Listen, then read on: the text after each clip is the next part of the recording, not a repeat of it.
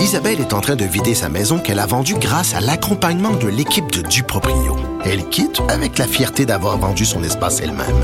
Duproprio, on se dédie à l'espace le plus important de votre vie. Un message d'Espace Proprio, une initiative de Desjardins. Les autres.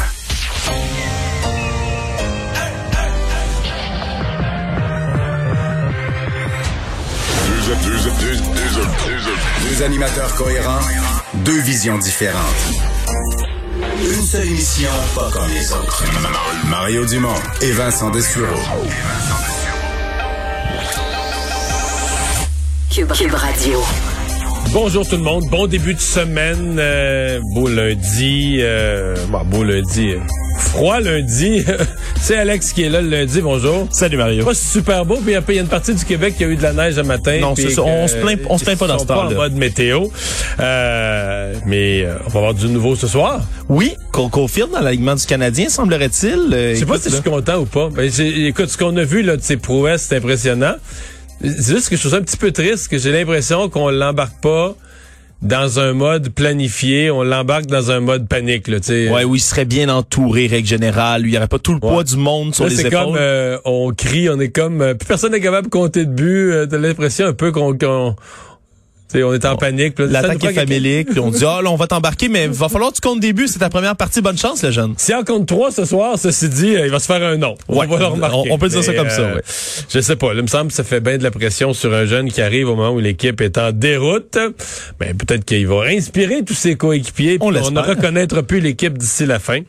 Mais ouais, on a vu des belles prouesses de ses, de ses habiles mains. On va aller rejoindre Paul Larocque. 15h30, c'est le moment de joindre Mario en direct dans son studio à Cube Radio. Salut Mario. Bonjour. Bon, évidemment, euh, on surveille depuis ce matin cette grève au port de Montréal. On connaît l'impact considérable sur euh, la chaîne d'approvisionnement, sur l'économie euh, du Québec. Mario, il y a quelques minutes, j'avais le chef de l'opposition à Ottawa, Renaud Toole, en entrevue. Et Mario, t'as pas besoin de te pincer. Là. Pour vrai, le gouvernement Trudeau va pouvoir compter sur les conservateurs pour faire adopter euh, sa loi spéciale euh, cette semaine. Si jamais loi spéciale, il y a quand même. Ce sera une des premières fois que les conservateurs là, décident euh, de travailler euh, avec le gouvernement sur une question importante. Mais pas sur une loi spéciale pour un retour au travail. Là, quand même, les conservateurs traditionnellement ont été un parti un peu plus enclin à, à mettre fin à des grèves au nom des, des, des besoins de l'économie. En fait, le vote le plus intéressant à suivre, pas le- parce que le NPD évidemment qui a des allégeances syndicales puis tout ça va voter contre toujours contre ce genre de loi là. Mais le parti où ça va être intéressant, c'est le bloc québécois là. Euh, c'est le bloc a souvent été proche des, des centrales syndicales, mais là c'est vraiment toute l'économie du Québec, l'intérêt du Québec qui est en jeu. Alors euh, comment le bloc va se positionner dans celle-ci, ça va dans une année qui pourrait être électorale, ça va être intéressant à suivre. Mais tu as vu François Blanchet, là, ce qu'il a dit aujourd'hui, au fond, euh, euh, probablement qu'il voterait pas en faveur d'une loi spéciale. C'est ce qu'il a clairement dit, reprochant Justin Trudeau euh, de pas être Ouais, mais pour l'instant, il a reproché ça. Pour l'instant, il a fait des reproches, mais, mais des fois, j'ai vu ça là, dans le cadre d'une loi spéciale que tout ce que tu dis est négatif, là. Mais qu'à la fin, tu votes pour pareil parce que tu sais qu'elle est nécessaire.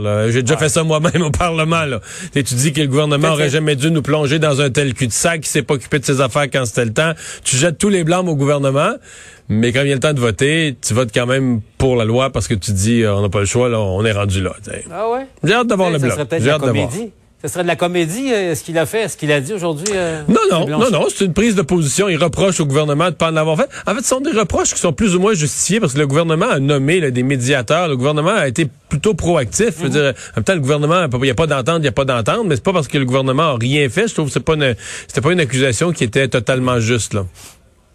Ben, et, mais t'as raison pour le bloc, là, c'est une sorte d'étalon mesure ce qui risque de se passer, parce que euh, le bloc qui dit défendre les intérêts supérieurs du Québec, là tu regardes, t'as le gouvernement euh, du Québec en ce moment qui, qui appelle cette loi spéciale de tous ses voeux, t'as tout ce qui bouge en économie, les, euh, les petits, les grands entrepreneurs, les organisations patronales qui disent que quelques jours de débrayage auraient des effets catastrophiques. Donc, euh, c'est une position qui est euh, en- embêtante pour le bloc. Là. Oui, tout à fait, tout à fait. Donc ça va être intéressant de voir euh, comment euh, comment le bloc vont se comment ils vont se positionner. Évidemment, tout le monde, le bloc doit se croiser les doigts de pas avoir besoin de se positionner, comme les libéraux eux-mêmes. Le gouvernement doit se croiser les doigts, espérer qu'une entente miracle, une entente de dernière minute, que la menace d'une loi spéciale mette suffisamment de pression sur les partis.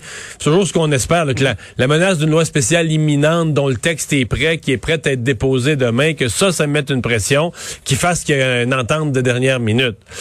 Mais là, on est quand même dans une négociation qui a eu lieu durant l'été, qui n'a pas marché, ça a conduit à deux semaines de grève au mois d'août. Ils se sont entendus sur une trêve. Ils se sont pas entendus sur une convention collective, mais ils sont entendus sur une trêve. C'est une trêve, c'est-à-dire se donner sept mois de négociation. Ils sont venus au mois de mars. Toujours pas d'entente.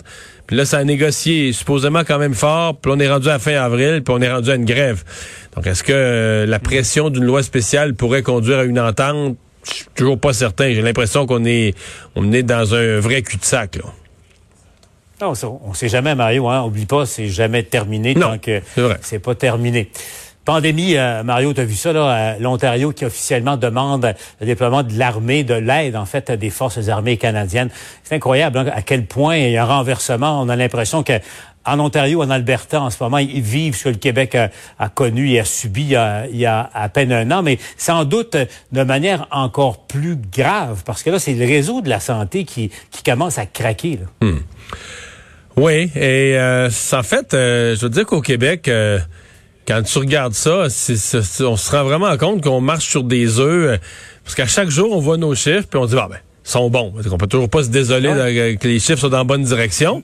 Mais là, il y a des éclosions à l'Est. Hein. Ah, euh, des éclosions à l'Est dans la bulle atlantique, des éclosions en Ontario, dans l'Ouest. C'est comme si tout le reste du Canada est dans une autre réalité. Fait qu'on se dit, tant mieux. Euh, continuons, continuons comme ça. Il doit y avoir quelque chose qui fonctionne dans nos mesures. On vaccine un peu plus. Je voyais l'Alberta aujourd'hui qui célébrait le 25 de la population vaccinée.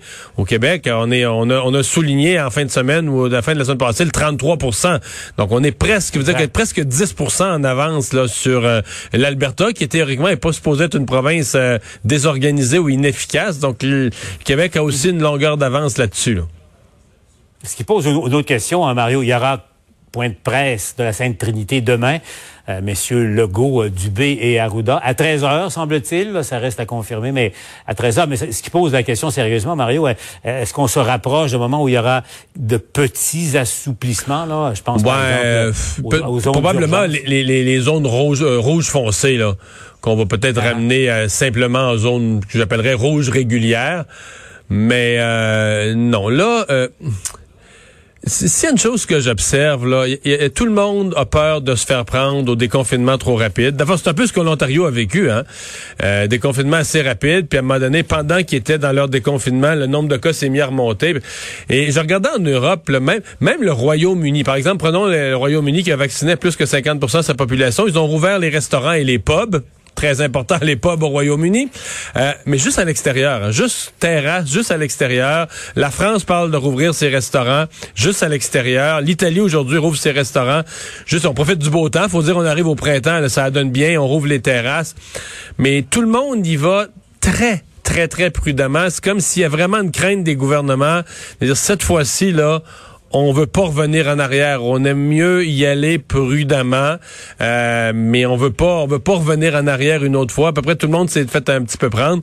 Donc c'est pour ça que je serais surpris qu'au Québec là, le nombre de cas diminue, mais ça fait ça fait quoi, six jours, cinq jours, six jours, quelques jours consécutifs, c'est pas tant que ça. Pour les zones qui étaient en rouge foncé, je comprends que les mesures étaient extrêmes. Pour une situation qui était extrême, la situation étant revenue sous contrôle, je comprendrais qu'on les ramène en, en simple zone rouge. Puis avant de se laisser, Mario, l'autre bonne nouvelle de la journée, tu avais le président de, euh, de cette grande entreprise, CAE, en entrevue à ton émission tout à l'heure. Et puis, bon, ça a commencé, euh, cette vaccination d'entreprise. Ça aussi, encore faut-il avoir des doses mais, disponibles. Mais là, il y a à peu près 500 000 personnes là, au cours des prochaines semaines qui seront vaccinées grâce à ce nouveau moyen euh, de, se rendre à la population. Mais c'est parce que des doses, il est censé en rentrer, à moins qu'on ait des retards encore de livraison, mais techniquement, les nombres attendus en mai, puis encore plus en juin, sont impressionnants. C'est là que M. Trudeau avait, juin, entre autres, avait promis le plus de doses. Donc, euh, quand tu vas additionner les cliniques de vaccination actuelles, plus toutes les pharmacies, parce que là, tu vas avoir les pharmacies de toutes les régions du Québec, plus les entreprises. Tu vas avoir comme trois, trois niveaux, là, trois couches de, d'organisation qui vaccinent.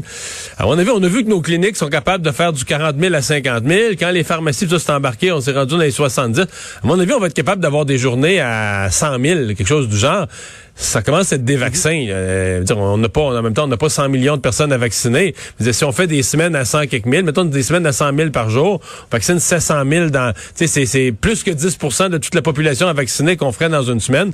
Alors moi, je, moi, je, suis très, très, très confiant qu'on n'est même pas serré là, pour l'objectif du 24 juin. En fait, je serais même pas surpris que rendu au 15 juin ou la, la semaine avant le 24, on ne soit plus dans une campagne où on court après notre queue pour vacciner. On va plus courir après des personnes à vacciner, là, des gens un petit peu durs à convaincre, qui se font tirer l'oreille, ou peut-être des gens qui auront des problèmes de mobilité, qui vont, on va dire, il ben, faudrait aller avoir des, services à domicile. Mais à mon avis, on, le, le, 75 on va être capable de l'atteindre, puis même à la fin, on va plus chercher là, des à convaincre des gens ou à pousser dans le dos ceux qui ont une petite hésitation, qui sont pas ceux, qui ont une petite crainte ou qui sont un petit peu paresseux des fois d'y aller et tout ça.